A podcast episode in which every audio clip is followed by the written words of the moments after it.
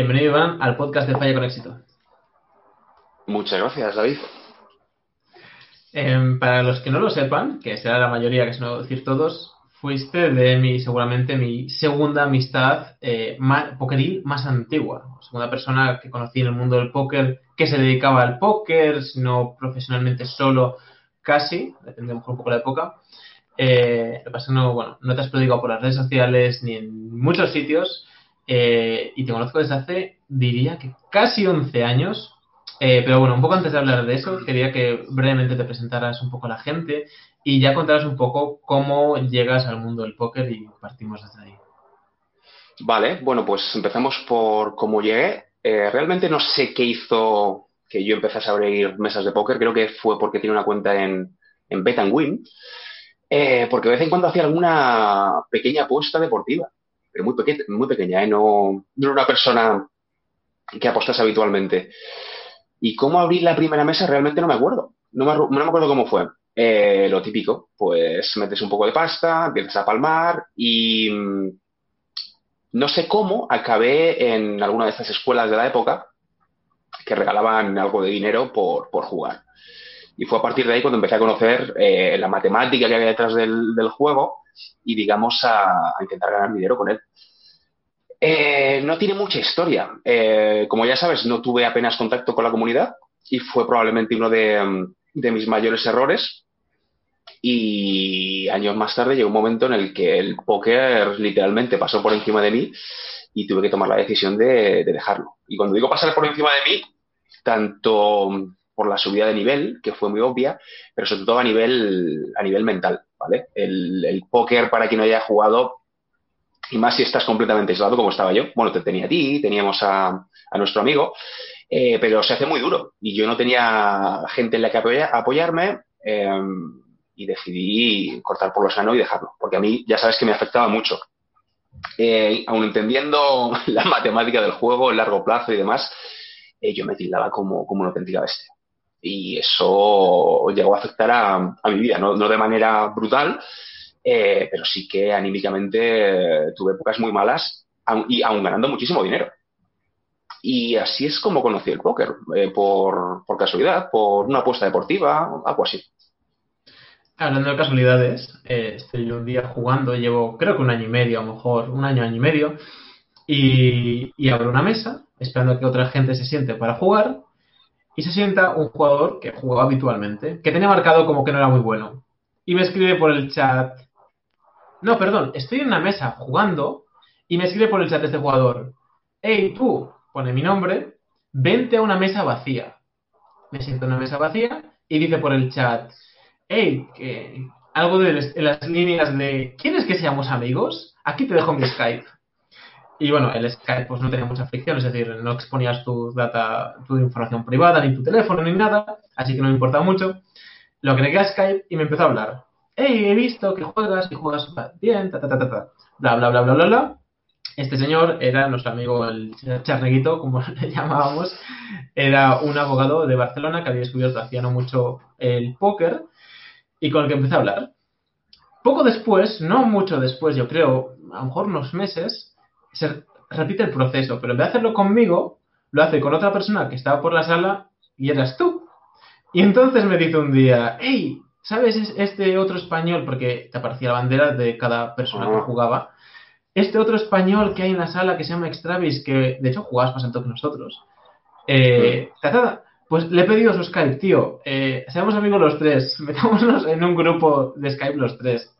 Y, empezamos a hablar y, y, así nos conocimos. Con un tío que no conocíamos de nada, que descubrimos ser un, personaje y una persona increíble, eh, que nos dice por un chat de una sala de póker en internet hace 10 años, hey, ¿quieres ser mi amigo?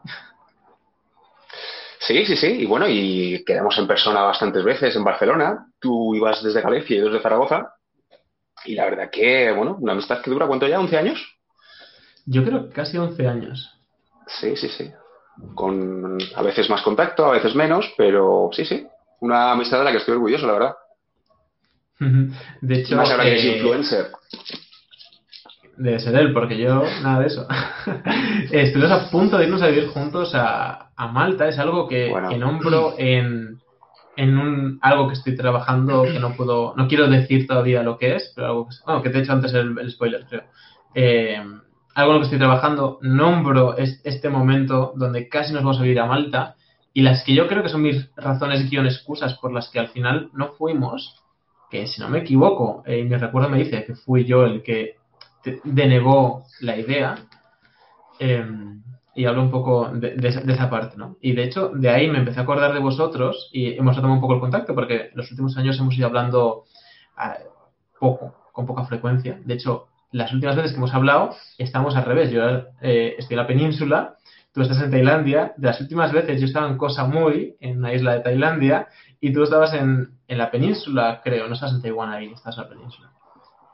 Sí, también, también he coincidido que estabas tú en, Macao y yo estaba en Taiwán. Bueno, me llegaste, me quisiste recuperar para la causa. Acuérdate que me dijiste que me bancabas, ¿te acuerdas o no? Eso se puede contar, ¿no? Vale. ¿Se puede contar? ¿Se puede contar? Sí, sí, sí, me dices, oye tío, con tu nivel o el que tenías hace años y te vienes aquí a jugar en vivo y deseché la idea. Igual te que haber probado. Sigue en pie, por cierto. bueno, eso era para jugar principalmente, eh, joder, es que el nivel de los de la, algunos regulares que juegan en Macao y ganaban, no digo las partidas más altas, pero es que el nivel más bajo era alto, básicamente, era como un 3-6, lo veía aceptable. Bueno, eh, es un poco los inicios, ¿no? Como nos conocimos.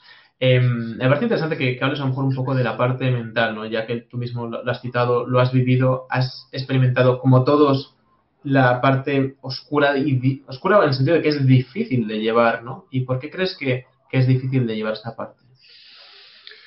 Bueno, es que es un juego, una profesión, vamos a llamarlo una profesión, donde puedes palmar pasta haciendo las cosas bien. Entonces, hay gente que no está preparada para eso. Y a mí me afectaba anímicamente, no en las relaciones con, amigos y con la familia. Es decir, yo no discutía con mi novia o con mis padres por, lo que pasaba en las mesas, eh, pero sí que notaba que estaba durante absolutamente todo el día pensando en el cabrón ese que me había robado un bote de X dinero y que tengo que comprarme un monitor nuevo porque acabo de romperlo de un puñetazo. O sea, mis tilts eran, eran bestias. Bueno, alguna vez hemos jugado eh, por Skype, ¿vale? Diferentes niveles, pero tú ya has visto los gritos que pegaba. Yo recuerdo una vez que, me encontré con, con la vecina, que era una mujer de 60, 70 años, y a la que apenas veía por horarios. Y, me dijo un día, ¿qué tal? Y Iván, hijo mío. Digo, pues muy bien, muy bien. ¿Usted qué tal? No nos vemos mucho, ¿verdad? Y me dijo, pero nos oímos como diciendo, joder, las que, las que armas. Y sí, sí, sí. Bueno, y, mi novia de aquella época estaba preocupada porque pensaba que alguna vez eh, iban a llamar a la policía y los vecinos iban a pensar que la pegaba. Claro, te imagínate, me cago en la puta de Los gritos que pegas cuando estás ahí tildadísimo. Pues así eran, eran mis sesiones. Y es que me pasaba cada dos por tres. Bueno, tú lo sabes, tío, no te estoy contando nada nuevo. Y eh, a nivel anímico, pues cuesta. Y llega un punto, que es lo que te comentaba antes, el nivel subió mucho. Como te he dicho, eh, yo era completamente autodidacta. Eh, no me tomé. Yo ya sabía que esto iba a pasar, ¿vale? Pero no me formé más, no, no preparé más el, digamos, la parte formativa, no contraté a alguien mejor que yo para que me ayudase. no estaba en una escuela donde podía ir subiendo niveles progresivamente. Y llegó un punto que mi juego era bueno para ganar contra gente muy mala y regulares mediocres, eh, pero yo, veía que de, los niveles inferiores había gente pues con unas stats que decías, hostia, estos tíos, aun jugando en niveles más bajos que yo, son mejores que yo. Y tarde o temprano van a subir y van a estar en, las mismas mesas donde yo juego. Entonces contraté un coach, pero claro, básicamente el coach me dijo lo que yo ya sabía, que mi juego eh, era ganador hace X tiempo, pero que iba a tener que hacer cambios muy drásticos y que yo no podía seguir jugando en los niveles en los que jugaba eh, con ese tipo de metodología, digamos. Y ya ahí me desanimé un poco y, lo, dejé, lo dejé de raíz. ¿eh? De un día para otro dije, oye, vamos a cambiar de profesión. Eh, como decías, sí que jugamos muchas veces, muchas jugamos haciendo llamada a los tres, lo recuerdo perfectamente, sin hacer cosas raras, pero que donde estábamos hablando todo el rato. Y yo recuerdo una vez un estruendo de que pensé que se os había caído la mesa a alguno de vosotros, que erais los que la liabais, porque yo, así que especialmente en los inicios, me tildaba también, me calentaba y tal, pero solía guardármelo más para mí mismo, aparte es que ya me llegaba con aguantaros a vosotros. Sí, y, sí. y decirlo a mi padre, que se tildaba. Sí, sí. Y, y pasaste una foto nos pasaste una foto al Charneguito, a Oscar y a mí, de la mesa, de el impacto del ruido, o sea, el, ruido ese de dónde venía. Y la mesa había quedado destrozada, o sea, habéis metido un puñetazo y habías roto la mesa, literalmente. Mm. Em, pero aún así, eh, para mí por lo menos fue una gran influencia y claro, yo de aquella tengo en cuenta tener 19, 20 años cuando os conocí, creo que 19 cuando nos conocimos, y vosotros ya tenéis 20 largos, entonces tenéis un bagaje en la vida en ciertas cosas, tú habéis tenido tu trabajo, eh, y, bueno, a mí me aportabais un montón de cosas. Eh, ¿Cómo no tildarse? Era una, porque os lo veía, entonces, plan, eso es lo que hay que hacer, pero muchas otras cosas, ¿no? Y me parecía muy interesante, de hecho, los últimos tiempos intento hablar de esto, especialmente con los jugadores que llevan muy poco tiempo, no por arrogancia y pensar que yo sé más, sino porque por lo menos yo cuando fui por esos esos derroteros todavía no sabía ciertas cosas, ¿no? Y un poco es en la parte de gestión financiera, la perspectiva, eh, incluso la, la experiencia guion sabiduría para decir, asumir que va a pasar esto, de se va a acabar y voy a ser cada vez peor y decido cortarlo ahora mismo en vez de, digamos, ir, digamos, agonizando las últimas semanas, meses, años en esta profesión, ¿no? Entonces quería que hablaras un poco mejor de tu perspectiva y tu entendimiento de la parte financiera y toda, parte, bueno, toda esta parte. Vale, como te he dicho, yo era un auténtico desastre. Eh, hice todo mal, todo lo que se puede hacer mal en, una carrera de jugador de póker, yo lo hice. Lo que sí que hice muy bien es la parte financiera, porque yo sabía que esto tenía un principio y tenía un fin. Entonces, mis patrones de gasto eh, eran los mismos que cuando tenía un sueldo de 1.800 o 2.000 euros. O sea, yo no gasté mucho más eh, cuando ganaba mucho dinero jugando al póker, porque yo tuve la suerte de ganar bastante dinero. Y también tuve la suerte eh, de declarar todas las ganancias. Entonces, todo ese dinero lo he podido invertir años más tarde. Que se escuchan historias para no dormir, ¿vale? Tampoco vamos a entrar mucho en esa parte, pero había tal vacío legal, pues eso, se ha hecho sangre. Y hay gente, yo hace relativamente poco escuché en el canal de, de Jano García una entrevista al chico este que era profesional de Poker Stars, que eran dos hermanos, un chico y una chica. Bueno, básicamente le arruinaron la vida. Le arruinaron la vida, bueno, él no declaró lo que debía declarar y, ahora mismo está, pues, no te voy a decir eh, la indigencia, pero vamos, eh, reconoce abiertamente, abiertamente, no, esto no te lo estoy contando yo como algo en secreto, ¿eh? o sea, está en la entrevista de Jano, eh, reconoció que, pues, que tenía que estar mm, viviendo de la economía sumergida, ¿vale? Yo no tuve esa mala suerte, porque fui de los pardillos, entre comillas, que declaró la mayoría de lo que ganó. Entonces, a lo que iba, yo sabía que tenía un principio y tenía un final. Y estaba preparado para el final, para rehacer mi vida, invertir lo que gané. Y en esas estamos. Entonces, a los chicos eh, que empiezan ahora, el problema principal es que, y es lo que te insistía a ti, tú no habías trabajado en tu vida. Tú salías de, saliste de la universidad, bueno, no, no empezaste ni la universidad, ¿verdad? Estabas en el instituto. Y yo te dije, tío, eh, estás ganando, bueno, en, aquella época era mucha pasta, pero no era para ser millonario. Estabas jugando en los 100, en los 1200, pero ya era dinero. Y yo lo que te intentaba inculcar, eh, que ganar toda esa pasta en el mundo real era muy complicado. Y que dejases de hacer gilipollas, básicamente. Porque gastabas mucho, gastabas mucho. Eh, joder, ibas con los amigos, les pagabas todo, ibas a Barcelona, en fin, llevabas una vida de, de superestrella Nah, tampoco. Yo, tampoco creo que fuera así. O sea, gastaba, pero yo no creo que gastase tanto. Lo que pasa es que porcentualmente respecto a, eso, sí que era dinero, pero mm, de forma eh, relativa a lo que ganaba o el bank, sí. Pero yo creo que de forma absoluta, en términos de dinero, no gastaba. Mis mayores derroches creo que era, y esto estoy 100% de acuerdo, en, bancar a gente, querer bancarlos y cosas en estas líneas gasto, o sea, creo que lo dices por ahí, no por gastos personales. O sea, porque me dices y incluso me sorprende, no sé. Sí, también, no, sí, bueno, esto te lo dije en su día. Gastos personales también, tío. Eh, te podía poner muchos ejemplos, tío. Pero acuérdate de las cenas que nos pegábamos en Barcelona. Eh, eran gastos que podías hacer de vez en cuando, pero no, deberían ser parte de tu, de tu rutina de gastos, ¿vale? Pero bueno, la, la, idea subyacente de todo esto es que cuando un chaval de tu edad, ¿vale? Que como tú habrá muchos ahora, empieza a ganar eh, tantísima pasta, puede llevarse la falsa impresión de que esos patrones de ingresos se van a mantener durante toda la vida. Entonces, la idea es, ojo, que igual con tu formación actual, si no te lo montas por tu cuenta, eres inteligente o eres un tío que sabe hacer dinero fácil, eh, vas a tener muy complicado eh, ganar más de 1.500 euros. Entonces, aprovecha lo que tienes, intenta pasártelo bien, porque el dinero está para gastarlo, pero guarda un poquito para invertirlo y para cuando vengan maldadas, que tarde o temprano siempre vienen, tío. Sí, sí, muy bueno. Eh, sí, y es lo que te dije en su día. de, de, hecho, ¿tú, ¿tú qué edad tienes ahora? ¿Se puede hacer público? 38 tacos. 38. Hace 10 años tenías 28, claro, yo tengo 30 ahora.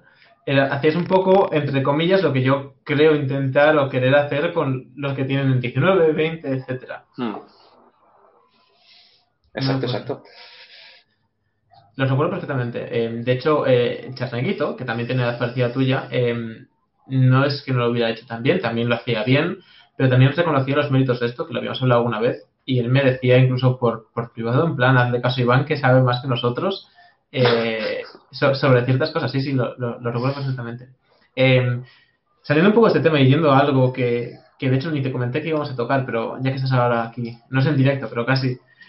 Sí que estuviste en contacto con la comunidad más de lo que a lo mejor recuerdas y la comunidad sabe porque te convertiste durante un tiempo, fuiste troll oficial del foro de habla hispana más grande de, bueno, de, del mundo, Poker Red, y te dedicabas a trolear con, con mucho éxito, tanto por el, el, troll, o sea, por las acciones en sí, como porque, eh, digamos, la interacción de la comunidad. Eh, sí, sí, sí, ¿sabes lo que pasa? Sí, sí, sí, sí. ¿Sabes lo que pasa? Que yo, yo troleaba mucho a, a Sobraboy. Sobraboy, bueno, los chicos de ahora ni conocerán, era un chaval de Zaragoza, eh, pues que trabajaba en una fábrica, era encargado de fábrica, eh, empezó a jugar al póker y empezó a ganar auténticos pastizales. Eh, multitableaba, jugaba 24 meses a la vez, llegó a jugar hasta No Limit 1000. Entonces se convirtió como una especie de, campeón del pueblo, ¿vale? Era como el Rocky Balboa del, póker español. Era un buen jugador, pero uh -huh. había gente que le idolatraba hasta unos niveles espectaculares. Entonces le hacían, su, su, blog tenía muchísimo éxito y le hacían preguntas chorras de cojones. Entonces yo empecé a hacerle preguntas chorras también. Y había un chico que recuerdo que tenía el, el avatar de Iniesta que puso en Poker Red, mira este tío, este, este tío que le trolea sobre hoy en el, en el blog. Entonces simplemente me pasé para saludar. Pero vamos, tuvo tantísimo éxito que seguí eh, escribiendo. Y luego además es curioso porque, bueno, estarán todavía los posts. Yo recuerdo que... Um, a ver, había algún gilipollas que me tocaba mucho los huevos, pero la mayoría de la gente se lo tomaba muy bien. Eh, recuerdo a quien, a Fairy Verde, eh, que siempre contestaba en los posts. Recuerdo, no sé, mucha gente, y me daba la sensación de que leían los posts y tenían como una especie de liberación del estrés del póker, eh, pero post del tipo, me has alegrado el día, tío, sí, así, no sé qué. Entonces yo seguí troleando, sin más, pero no quería hacer mucho más que eso. Y que la gente le gustaba. Daño, ¿no? Sí, y pasó, y no sé, un día llegué de una despedida de soltero, me había pegado, me había tomado un par de cervezas, algún tío me puso algo en el, en el foro, contesté mal, y ya sabes que en Poker a la mínima te, te pegaban el rejonazo y me banearon. Entonces ahí se quedó una cosa. Pero sí, sí. Yo era el famoso de Brunson.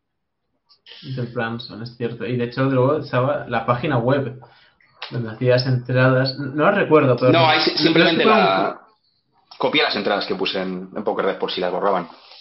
Creo que no, o sea, no era un trolling contra tal, sino simplemente a veces hablabas de, de tus cosas. Era una, era una especie de, de, alter ego, sí, sí. De un alter ego, sí, sí, sí. Un, un, torrente, tío, del póker, sí, sí. Me gustaría saber si esa fue la inspiración para que Fairy, que de hecho Manuel Cortada estuvo en el podcast número 12, creo que es el número, eh, si fue un poco la inspiración de Fairy y su alter ego de Twitter también, años, bueno, años más tarde, o a lo mejor incluso por la época. Ese chico yo no llegué a conocer en persona, parecía, parecía buen tío. No sabía que le habías entrevistado. Uh -huh. eh, pues, el típico tío que lees y dices, ah, buen chaval, pero no, no he tenido contacto con él, más allá del, del foro. Eh, Además, ese chaval sí que. Eh, eh, es que había una especie de, de, equipo, ¿no? Equipo Skype o algo así en esa época, recuerdo, en Poker Red, que se juntaron. Skype, Team, no sé qué, sí. Sí, sí, sí, sí, sí. Y, y bueno, luego el tal Fai Verde llegó a niveles altos, ¿no? Espera, que tengo la, Y, y Digo que este chico jugó, de... jugaba ya a niveles muy altos, ¿no? Sí, que no sí, sí jugar mm. alto y a día de hoy no sé si está muy inactivo, eh, pero bueno, que ya de la época jugaba, jugaba alto. Mucho más alto mm. que nosotros, 100% seguro. Sí, la época sí. Cuando, sí, cuando lo vi la, la primera vez en persona, fue en Vegas. En mi primer viaje a Vegas, casi seguro, que para mí fue una revelación un día en concreto, porque estaba Fairy, y bueno, había muchísimos españoles, ¿no? Pero yo, claro, yo tenía 22 años, 21 22, y fui a Vegas por primera vez. Y en una tarde, en el Velayo, se sienta Mestre en la mesa al lado, y para mí era en plan el tío que, que yo leía el blog antes de que, de que existiera Educa Poker, y claro, era un referente, y se sienta Fairy en la misma mesa. Y, y yo no había tenido contacto con Fairy, creo, nunca todavía. En ese viaje sí que tuve en varias ocasiones. Y me hizo gracia porque justo le dije algo sobre el lenguaje corporal, tal, de moverse en la silla, no sé qué, no sé cuánto.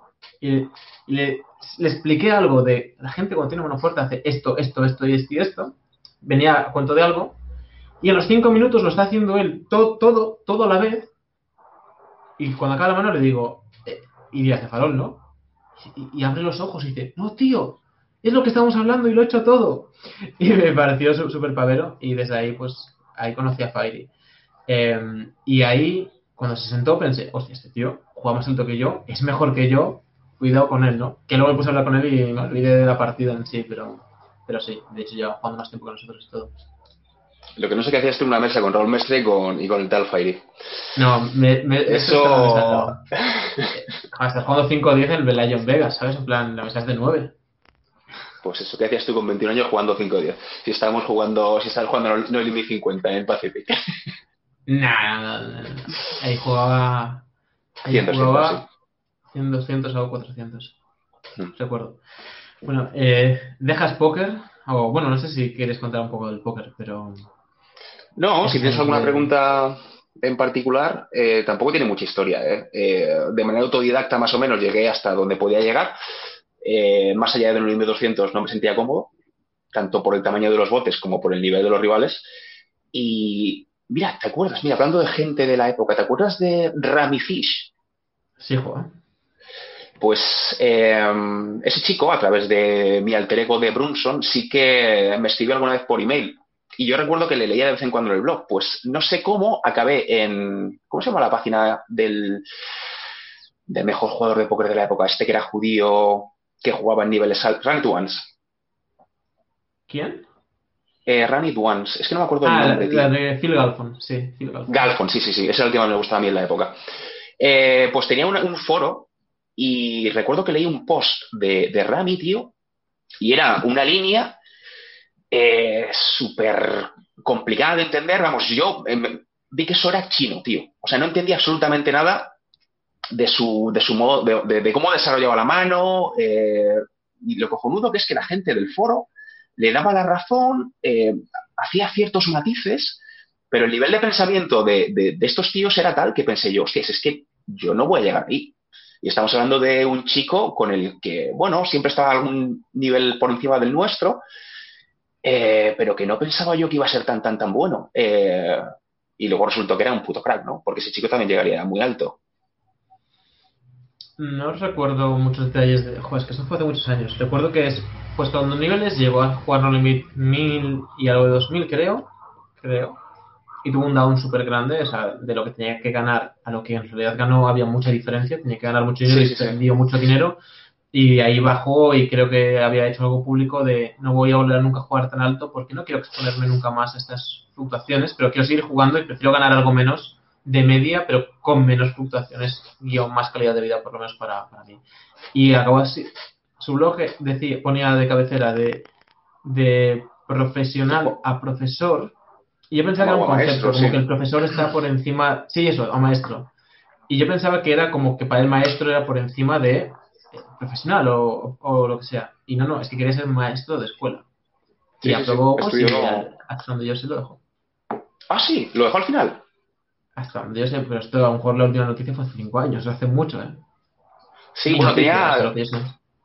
Tenía una personalidad un poco bohemia. Sí, me gustaba mucho el, el- el blog del chico ese. Además, igual la actualizaba una vez al año. Eh, parecía buen tipo, parecía buen tipo. Pero me daba la sensación de que era un tío con, con mucho talento, eh, que también iba muy a su bola y que si hubiera seguido, pues eso, eh, en alguna escuela o... Pero es que ya recuerdo que en la época de Poker Red era un tío que jugaba en salas rarísimas, que buscaba muchos fises, eh, jugaba en, en, en Bodo. Hablo de memoria, tío. Pero es otro chico que yo creo que también tenía muchísimo talento y que probablemente, como tú dices, igual se estresó, eh, lo dejó y como muchos otros. Dio carpetazo al póker y empezó una nueva etapa en su vida, que no está mal, ¿eh? Y dice carpetazo al póker y ¿qué te gusta hacer? Aparte de cuidar esos pelitos que sabes que el charneguito te, estaría troleando, ¿no? ah, sí, sí, sí. Yo digo. Sí, sí, sí. Eh, bueno, me empecé a... Mm, bueno, ya en la, en la época del póker, ya sabes que yo dije que el que hacía pasta era la sala y luego el, afiliado. Entonces empecé a hacer páginas web de afiliación y descubrí el, el SEO. Eh, y a raíz de eso empecé a, especializarme en, SEO y en marketing online.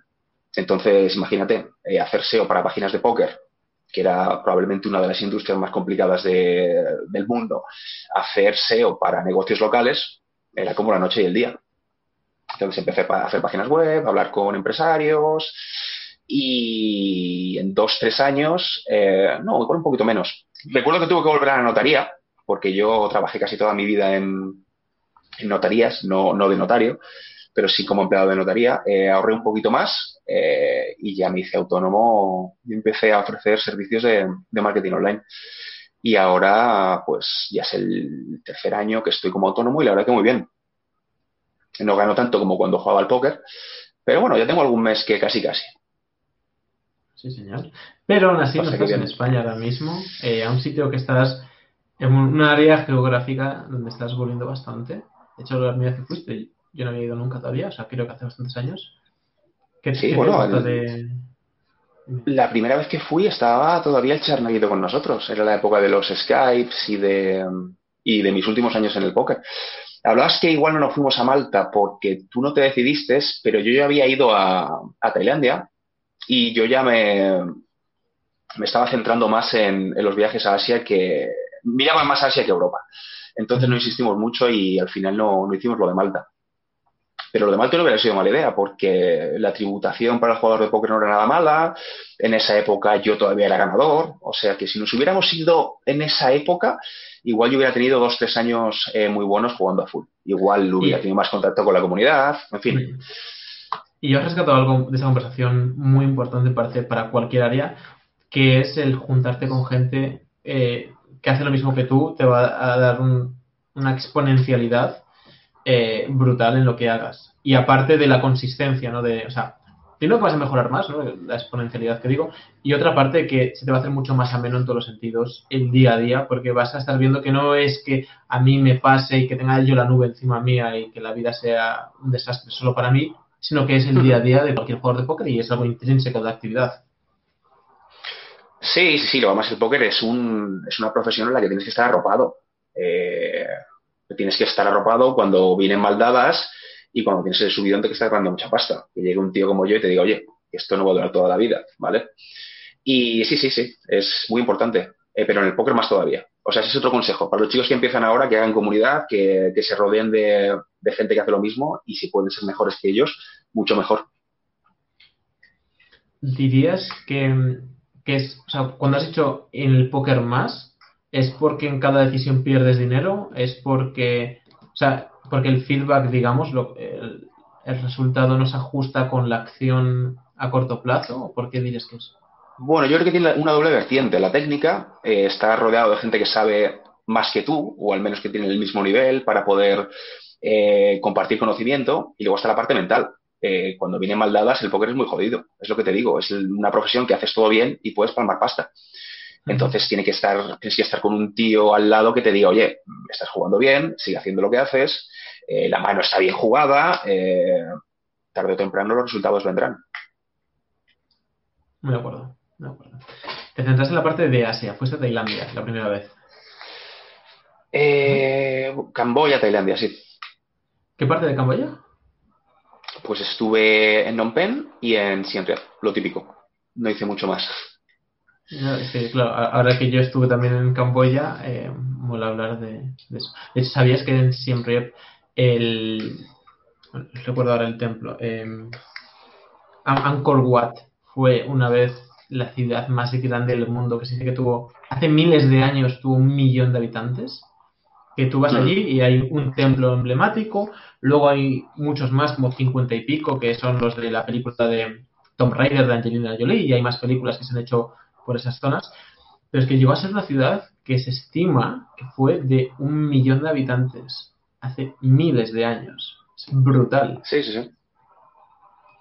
Y que al final se fue, se em, bueno, eh, sí, sí fui, sí fui. Eh, cogí el típico bono de tres días con bicicleta y me recorrí todo lo que pude. Pero no es un sitio que me impactara demasiado. Iba yo con bastante hype y lo disfruté, pero no, no he vuelto y no creo que vuelva. Eh, ya sabes que yo soy más de, de, junglas urbanas. A mí lo que me encanta de Asia son las ciudades, tío. Yo me pierdo con los rascacielos, me pierdo con los contrastes, eh, y sobre todo los países en vías de desarrollo. Japón, Corea, Taiwán está muy bien, pero me gusta más eh, Bangkok, me gusta más Manila, todo ese tipo de, de, núcleos urbanos que no están completamente desarrollados, con todos esos contrastes, con la gente vendiendo comida en la calle y al lado de los ejecutivos que entran en los rascacielos interminables, me apasiona, tío, me apasiona. Y bueno, tengo la suerte de estar viviendo en un rascacielos de esos. y, bien, bien, muy bien. ¿Qué, le dirías ahora que es más difícil viajar y todo eso, no? ¿Qué le dirías a, qué le contarías a la gente para que se traslade un poco más, ¿no? A, a estos sitios, ¿no? ¿Qué les contarías el nivel anecdótico o lo que dices que te llama la atención, ¿no? De, digamos, ver la polarización extrema, ¿no? Que cualquier persona que haya viajado un poco, especialmente por esas zonas, la ha vivido y es algo fascinante, por otra parte en ciertos momentos te puede llegar a entristecer porque es brutal, puede llegar a ser brutal según qué zona estés. Em, ¿Qué más le contaréis a la gente, ¿no? Para que se traslade un poco desde su casa. Bueno, yo tampoco presionaría mucho a la gente. Yo tengo amigos en España que están contentísimos en Zaragoza y no querrían salir de allí por nada del mundo, ¿vale? Te tienen que gustar. Y conozco también gente que ha llegado aquí al sudeste asiático y no es su, su, su, copa de té, como dicen los guiris. Entonces, eh, yo te puedo decir lo que me gusta a mí, ¿vale? Y a mí me gusta mucho viajar solo, ¿vale? Soy una persona muy social, lo sabes, pero para los viajes me gusta hacerlos a mi bola. No soy el típico tío que va a un país, a los sitios turísticos, a hacerse la fotito y subirla al Instagram. Eh, me gusta más, eh, no sé, intentar conocer gente local, comida local, me gusta ver cómo viven, eh, toda esa gente en sus respectivos países. Y luego yo aquí he vivido muchas anécdotas, o sea, pero de todo tipo, eh, David. Algunas que incluso no se pueden contar. Yo he estado en, una cárcel tailandesa por una cosa que en España no hubiera sido ni una multa. Y yo he estado preso. A ver, a ver, eh, ¿cómo que no se puede contar? Cuenta. No, no, no, esto hay, hay un pacto de sangre. Además ha sido relativamente reciente. bueno, salido en, hemos salido hasta en prensa internacional y es una chorrada como un templo. O sea, el que hizo algo mal es el dueño de un sitio y nosotros estábamos ahí por circunstancias de la vida y acabamos en, la cárcel, sí. Vale, eh, luego he conocido aquí gente de todo. ¿Quieres volver a eso? Pero ¿puedes, contar un poco cómo es desde dentro, sensaciones y eso? Ah, sí, en la experiencia sí. Bueno, te, te meten en, en comisaría primero, realmente no sabes lo que va a pasar, te hace firmar un montón de cosas en un idioma que no conoces y las tienes que firmar sí o sí. Y cuando te piensas que vas a pagar una multa, subes las escaleras y te dicen, no, no, es por aquí. Y ves los barrotes y te meten dentro. Te quitan el teléfono, te cachean y estás en, estás en una prisión tailandesa sin saber cuándo vas a salir. Y ves a los tailandeses llorando. Eh, yo recuerdo cuando entré allí que había un chico al que habían apuñalado, que no se podía ni mover, eh, me dieron la comida, yo se la di a él. el policía, pues eso, cuando le preguntabas algo daba una leche a la, a la verja, a la reja. Y bueno, yo recuerdo que me dieron el, el, teléfono, lo primero que hice fue llamar a mi novia para decir, oye, que está todo bien, que voy a salir sin saber lo que iba a pasar. Y luego ya poco a poco te van dando información eh, pagas la multa y te vas a casa. Bueno, pagas la multa, vas a juicio. Yo recuerdo que nos metieron en un autobús esposados, pero esposados entre todos, ¿sabes? ¿Sabes las típicas películas americanas donde los presos van esposados unos a otros? Pues así vamos nosotros en un autobús de la policía y escoltados por coches policiales, como, insisto, es algo que en España, ¿vale? Probablemente no sea eh, ni una multa. y así acabaste, tío. Entonces está la parte buena, qué bonito es viajar, conocer nuevas culturas, y luego está la parte mala, que la seguridad jurídica es escasa, eh, tus derechos muchas veces son tendentes a cero. Bueno, hay un chico que vino aquí a Tailandia y le despertaron con una pipa en la cabeza, ¿no? Sí, sí. Sí, sí, pues eso. española. Em, eh, esa experiencia, donde se te priva, porque de hecho en este proyecto nuevo que, que voy a dar luz en breves, también hice bastante introspección sobre una experiencia que tuve en China, en la frontera, muy negativa, donde yo pensé que iba a la cárcel de cabeza. Eh, de cabeza, estuve cuatro horas con aduanas. El que tiene más info que me siga los próximos meses para poder ver sobre eso, pero eh, cuando, bueno, cuando salí yo de ahí, por lo menos fue más trauma que otra cosa. En un momento fue shock, ¿vale? Porque no fui a la cárcel, pero lo pensaba tanto que lo estaba sintiendo por dentro y viviendo a un nivel absurdo, o sea, estaba en pánico prácticamente. Pero cuando sales de eso, ¿no? Y vives eso, que donde has estado cerca y has tenido esas experiencias de, vale, se acabó, ha sido un susto, digamos, pero podría no haber sido un susto, o podría esto multiplicarse por mil y ser un, infierno, ¿no? Sería la cárcel, etcétera te hace tener más perspectiva, te hace cambiar un poco, aunque sea un poco el prisma de la vida o, no. Bueno, eh, hay que tener en cuenta que lo mío fue un día, ¿vale? Pasé en la cárcel 12 horas, no recuerdo cuánto, ¿vale? Entonces yo me lo tomo como una anécdota, más que otra cosa, ¿vale? Digamos que mm, era una época en la que la policía tenía que hacer acto de presencia para dar a entender que estaban trabajando en una cosa y nosotros digamos que fuimos los chivos expiatorios, sin más, ¿vale? Eh, y luego, pues, en realidad yo lo recuerdo entre risas, porque me pasó con amigos, tenemos fotos de nosotros en, el autobús, esposados, eh, me acuerdo que había chicos ingleses que salían tapándose y nosotros al contrario, haznos una foto, tal y cual, porque ya sabes que te van a sacar, eh, que te han dicho que vais a ir a juicio, vas a tener que pagar 5.000 bahts y vas a ser libre, entonces te lo tomas como una anécdota, sin más. también te, te paras a pensar, ojo, no la líes, no tengas ningún lío gordo, porque si en lugar de un día tienes que estar 15, eh, ya no por la experiencia, sino porque yo tengo clientes, tío. Eh, yo no puedo estar 15 días sin responder a mis clientes. Yo no puedo estar 15 días sin trabajar en los proyectos de mis clientes. Entonces, eh, un paso en falso en un país que no conoces puede ocasionar que acabes en la cárcel. Ya no, e insisto, no por el hecho de acabar en la cárcel, sino porque pones en riesgo tu modo de vida, por lo menos el mío. Y como yo había chicos que no pueden, además, sí, la mayoría de ellos estaban trabajando por, cuenta ajena. Ellos tenían que ir el lunes a trabajar en remoto, pero tenían que ir a trabajar. Pues imagínate que estos chicos les tienen una semana ahí. Pues, pues, por una chorrada, que insisto que en España eh, no es una multa, pues puedes destrozarte literalmente la vida. Y fuiste expulsado y para el cambio, para el que no tal, 5.000 mm, watts sean como unos 100 euros, si no me equivoco. Ahora un poquito menos, no, un poquito más, sí, sí, serían unos 120, algo así. Esposado y todo ese proceso para una multa de 100 euros al final es, es impactante cuanto menos vaya. Sí, sí, sí. Pero bueno, es una experiencia, ya te digo, yo lo, lo veo como una anécdota. Cada vez que lo recuerdo, eh, lo que hago es vacilar a mis amigos, los que estaban más asustados, los que no podían comer de los nervios y demás. Eh, nada más, nada más. Pero bueno, son experiencias que en España no, no vas a vivir. Estas en particular son muy malas. Y luego también es cierto que el, tipo de, el perfil que hay en ese tipo de países es muy interesante. No es el típico perfil, vamos a decir, estándar con el que te cruzas en el día a día en España, el que va a la oficina a diario, con familia e hijos. Ojo, que no es ni mejor ni peor, ¿eh? pero que son perfiles interesantes de conocer. Son perfiles que probablemente estando en España no hubieras conocido nunca. Y de todo tipo, ¿eh? tanto buenos como muy malos. Hay gente también que llega aquí huyendo. Yo he conocido, conocido no, no de colegas, ¿eh? Pero he conocido gente pues con delitos de sangre y he conocido gente perseguida por servicios de inteligencia internacionales. Y que si no te lo dicen, tú piensas que son gentes normales y corrientes. Tampoco te puedo dar mucha información de esto, o sea que no me preguntes. Estoy aquí esperando a que digas cosas. no, no, no.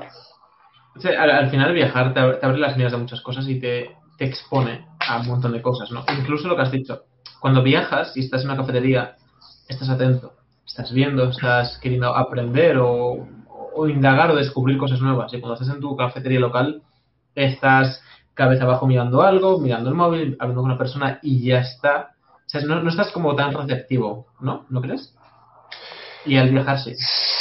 Bueno, y al revés. El hecho de no entender lo que dicen, eh, es otro punto es un punto importante, es un punto importante. Eh, tú cuando entras en una cafetería, por ejemplo, de un país eh, extranjero, no, no te enteras de absolutamente nada. Entonces igual te fijas en cosas que no te fijarías en, España. Entra un tío... A ver, tienes razón, lo que, tienes razón y tiene sentido lo que dices, pero el, el factor del lenguaje también, también tiene mucho peso. Yo recuerdo cuando volvía de vacaciones de Asia y empezaba a escuchar a la gente en español, me deprimía, tío. Es en plan, joder, eh, no quiero entenderos, estáis hablando de chorradas. En cambio, el hecho de, no entender lo que dicen en ciertos países, probablemente sean conversaciones igual o más estúpidas que las que tenemos en España, pero el hecho de no escucharlas, pues está, ¿qué te voy a decir? Bastante bien. Agradable. Sí, sí, sí. ¿Y hacia dónde, digamos, eh, hacia dónde va Iván ahora mismo? 38 años, estás en, en Asia, ¿tienes construido una dirección, una idea? Porque al final, en tu vida, a lo tonto, has ido cambiando cosas muy diferentes, incluso pues a nivel geográfico, ¿no? ¿Tienes algo en mente?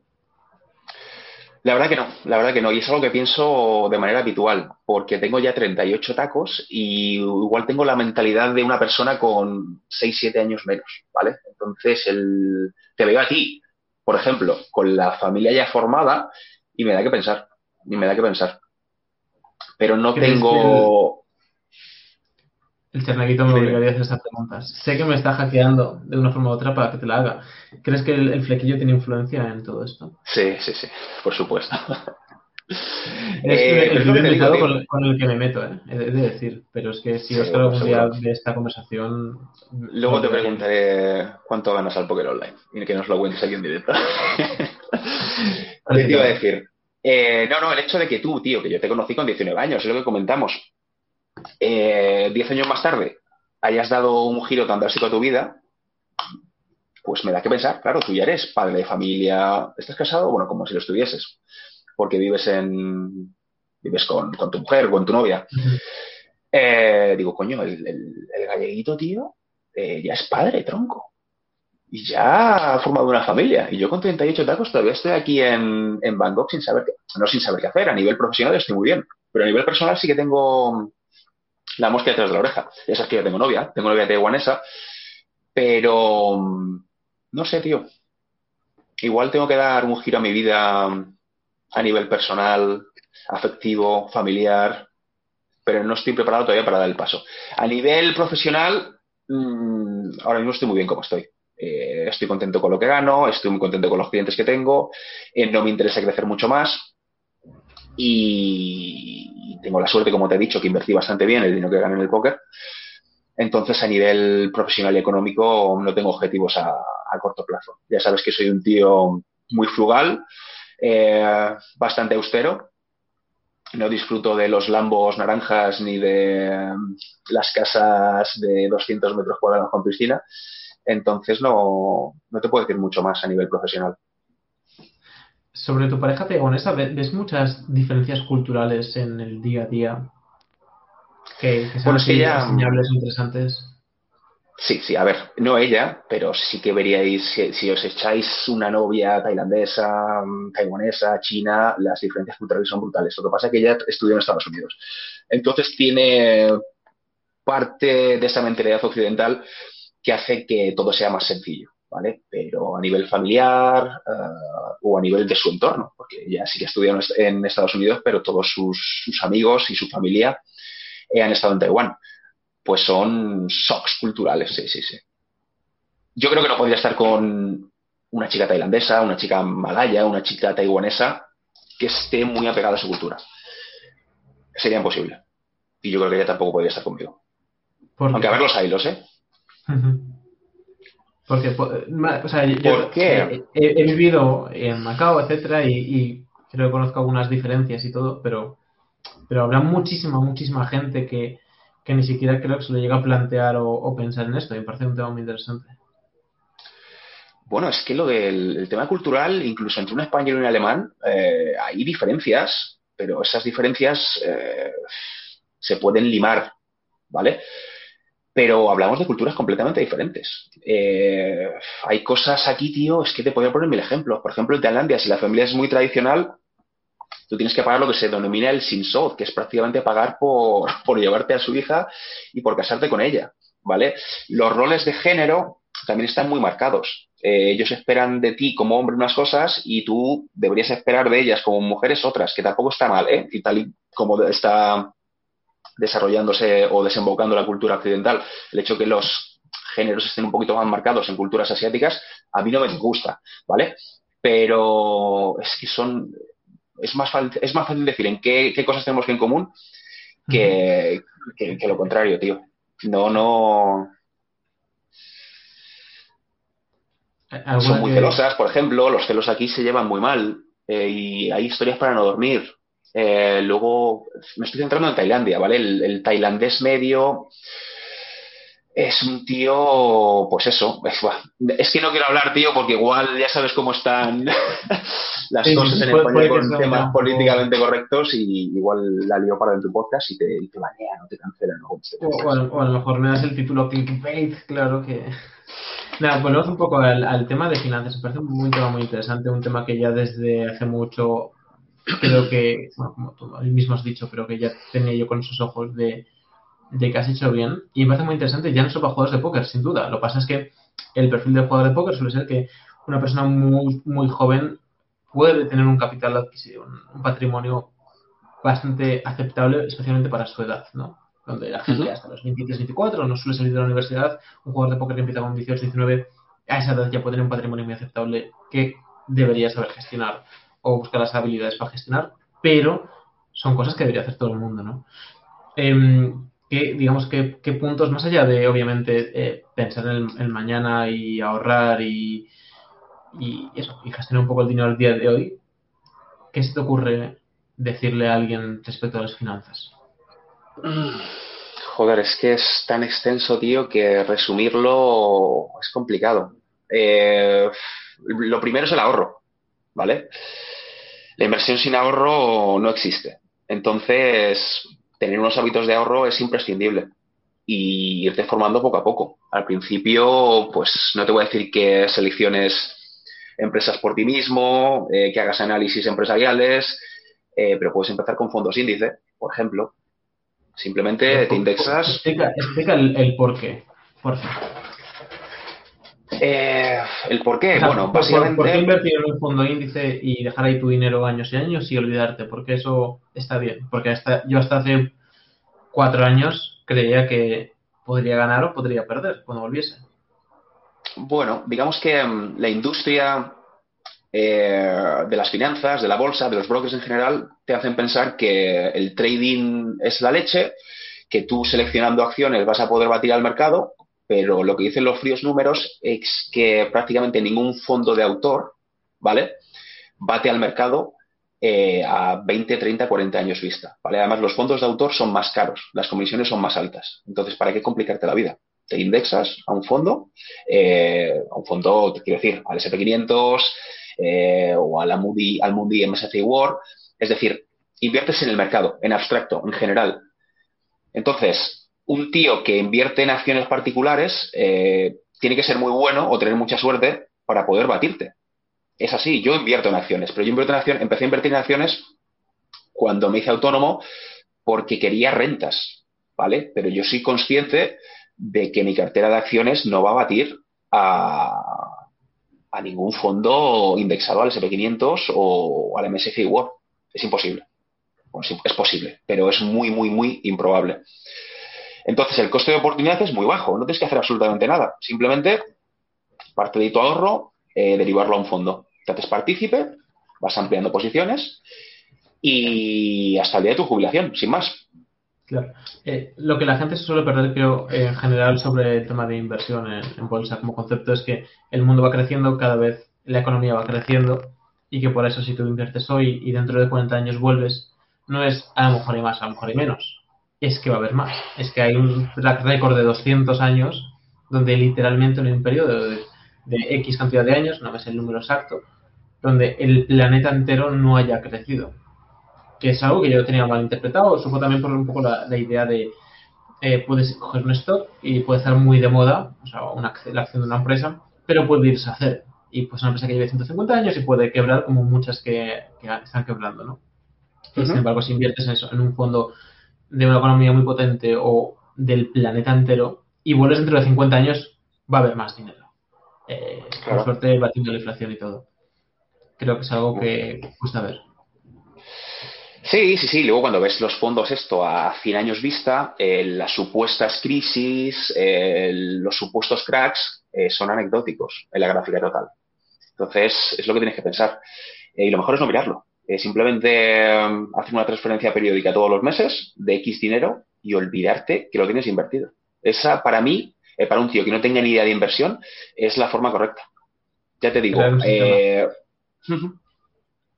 sin más, empezar por ahí leerse los libros de, de Vogel. Eh, ahora además es muy sencillo. Yo cuando empecé a, invertir no había fondos índice, no había ETFs indexados al, SP500. Y yo empecé con Bestinver, que era el fondo de moda, que me fue muy bien, la verdad. Eh, pero, pero no había muchas opciones. Eh, si querías invertir, tenías que irte a acciones españolas, a fondos que te vendía el, el amigo banquero de turno y que nos daban un rendimiento bueno. Y ahora cualquier persona eh, que esté mínimamente interesada tiene un montón de fuentes, tiene un montón de libros, eh, tiene un montón de, información en foros y puede hacerse una cartera de manera muy sencilla. Pero insisto, que tampoco hay que complicarse. Eh, te indexas y ya está. Otra cosa es que quieras rentas periódicas, que es como, ya te digo, yo empecé a invertir en, dividendos por lo que te digo. no sabía si me iba, bien, me iba a ir bien el, eh, pues eso, mi proyecto de vida como autónomo, ¿vale? Y, empecé a comprar ciertas acciones que repartían dividendos, ¿vale? Eran aristócratas, ¿vale? Una acción es aristócrata cuando durante más de 25 años se ha incrementado el dividendo independientemente de, su cotización, ¿vale? Tiene que tener un mínimo de capitalización, tiene que estar, tiene que ser parte del SP500, pero recordar, bueno, unos parámetros muy estrictos para ser considerado aristócrata. Pero claro, ahí te tienes que complicar más la vida. Tienes que hacer eh, una selección por sectores, una selección geográfica. Yo de momento no lo, no lo recomendaría, y menos para el chico que está empezando a ahorrar con 19 años y está un poquito preocupado por las finanzas del futuro. Pero bueno, que me voy por las ramas. ¿Qué me ibas a preguntar?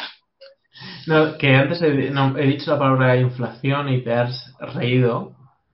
No, eh, has dicho, y con un poco de suerte superar la inflación. Digo, joder, es que si me supera la inflación tenemos un problema.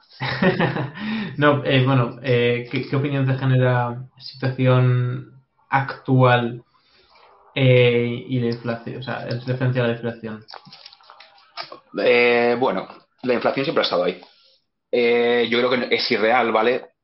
El IPC que nos muestra no, no tiene ni pies ni cabeza, pero bueno, nosotros venimos de un país con, con una divisa superinflacionaria. Hemos vivido con la peseta. Esto para nosotros es pecata minuta. Entonces, sí, vamos a tener problemas de inflación, el hecho de que la bolsa no, no pare de crecer, eh, las criptos estén por las nubes, etcétera, etcétera, etcétera, eh, culpa de ello en parte es por la inflación.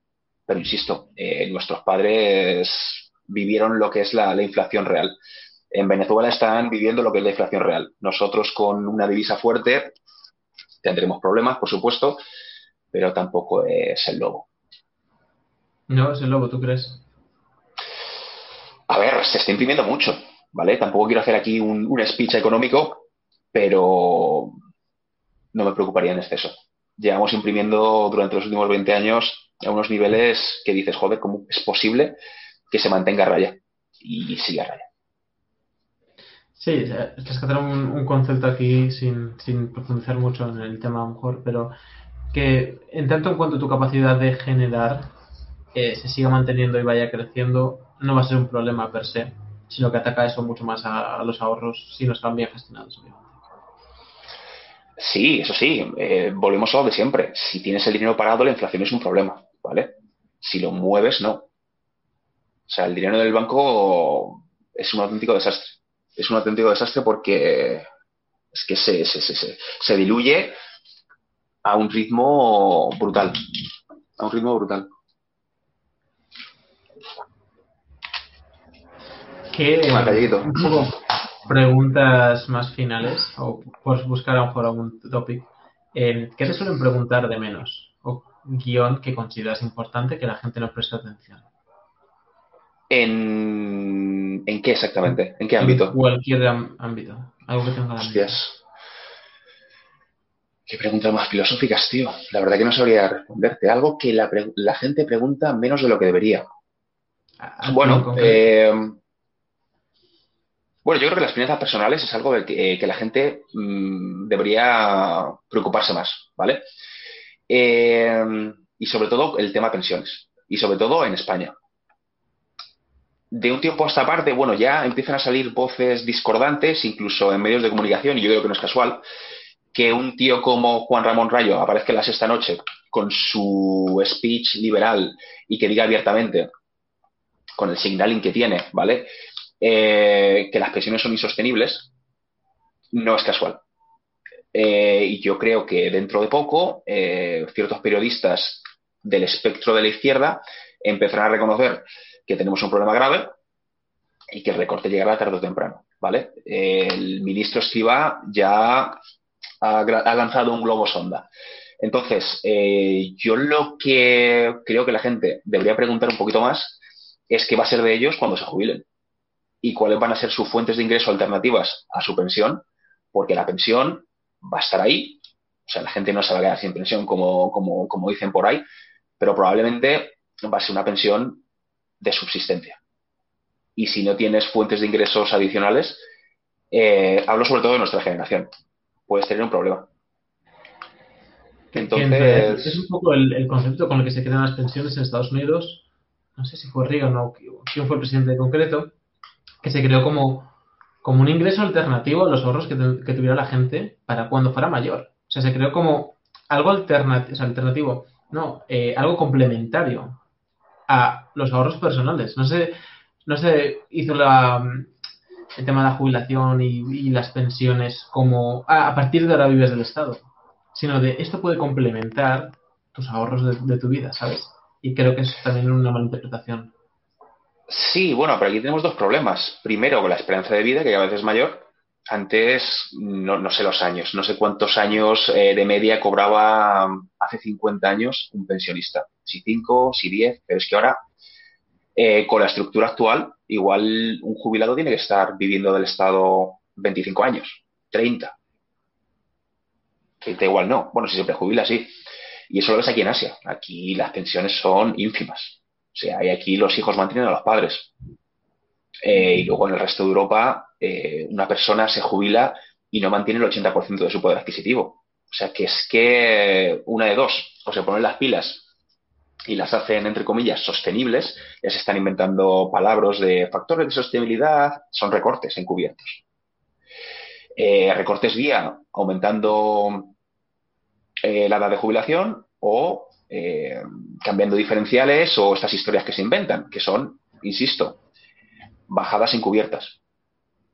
Entonces, sí, sí, sí, yo creo que la gente debería preocuparse mucho qué va, eh, va a ser de ellos cuando se jubilen, porque probablemente eh, las pensiones, tal y como las conocemos actualmente, no van a existir. ¿Un libro que te guste y recomiendes? Un libro.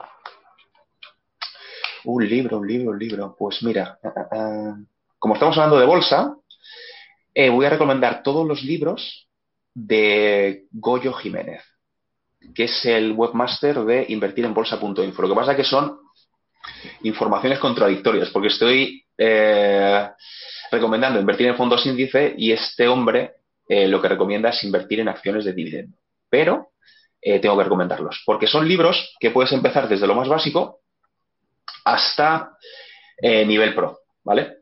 Entonces, una persona que no tiene ni idea de, de, inversión les, puede venir muy bien, porque habla de la insostenibilidad de las pensiones, tiene incluso libros de ficción. Eh, todos los libros de Gregorio, además hay algunos que son para niños, eh, son muy recomendables.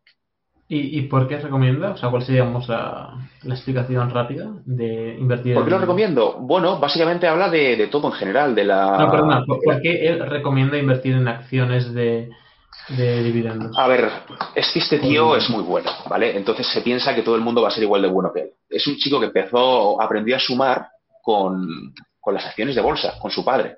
Entonces para él eh, la bolsa es el día a día, es algo súper sencillo y él realmente piensa que haciendo una buena selección de acciones eh, puede batir al mercado. Y luego además él considera que tener rentas provenientes de dividendos de las acciones es algo eh, que te va a ayudar mucho a nivel mental para seguir invirtiendo. Y tiene parte de razón, ¿vale? Pero no todo el mundo está capacitado a llevar una estrategia como la que lleva él. y yo creo que sobrevalora eh, las capacidades de, sus lectores, que la mayoría somos muy listos y muy inteligentes, pero yo creo que no es para todo el mundo ese tipo de, inversión. Además que ese tipo de inversión requiere que tengas eh, conocimientos de cómo analizar una empresa, eh, que estés pendiente del mercado y que lleves un seguimiento que yo creo que todo el mundo no está dispuesto a, hacer. Por eso es lo que te digo. Yo creo que sobrevalora mucho nuestras, nuestras capacidades. No, no todos somos tan crash como él. ¿Un valor principio? ¿Un? ¿Valor o principio? Un valor o principio, pues puede que sea la honestidad. ¿Y a qué sueles decir que no? ¿A qué suelo decir que no? A las drogas. Eh, esas son todas preguntas, la verdad que no tengo preguntas. no, no, ha sido muy, muy ah, No, no, si el alcohol es una droga, sí que bebo de vez en cuando, ¿eh? Pero digo no a, las drogas, ¿vale? Por unas historias. Por razones Sí, no, no, no, y por malas experiencias en mi infancia con, gente muy cercana a mí, eh, digo no a las drogas. Bueno, caballero, no sé si tienes algo más que decir, algo que quieras rescatar, algún recuerdo que yo no haya traído la mesa y te acuerdes y te parezca digno de mención. Nada, tío, simplemente decirte que me descojonaba mucho cuando, cuando empezaste con el canal de YouTube y con el, con el podcast, eh, pero que me siento orgulloso de ti, tío. Eh, has hecho muy buenas entrevistas, gente muy top. Eh, hace 10, 12 años no nos imaginábamos que ibas a entrevistar a Raúl Mestre, por ejemplo, entre otros. Y, que estoy orgulloso de ti, tío. Que me alegro de que fuese un referente en, tu día, cuando tenías la cabeza un poquito más para allá que para acá. Y que te siga yendo de puta madre. Que me alegro que hayas formado una familia, eh, que sigamos en contacto, aunque cada vez menos. Y que cualquier día que coincidamos estaré súper contento de darte un abrazo, tronco.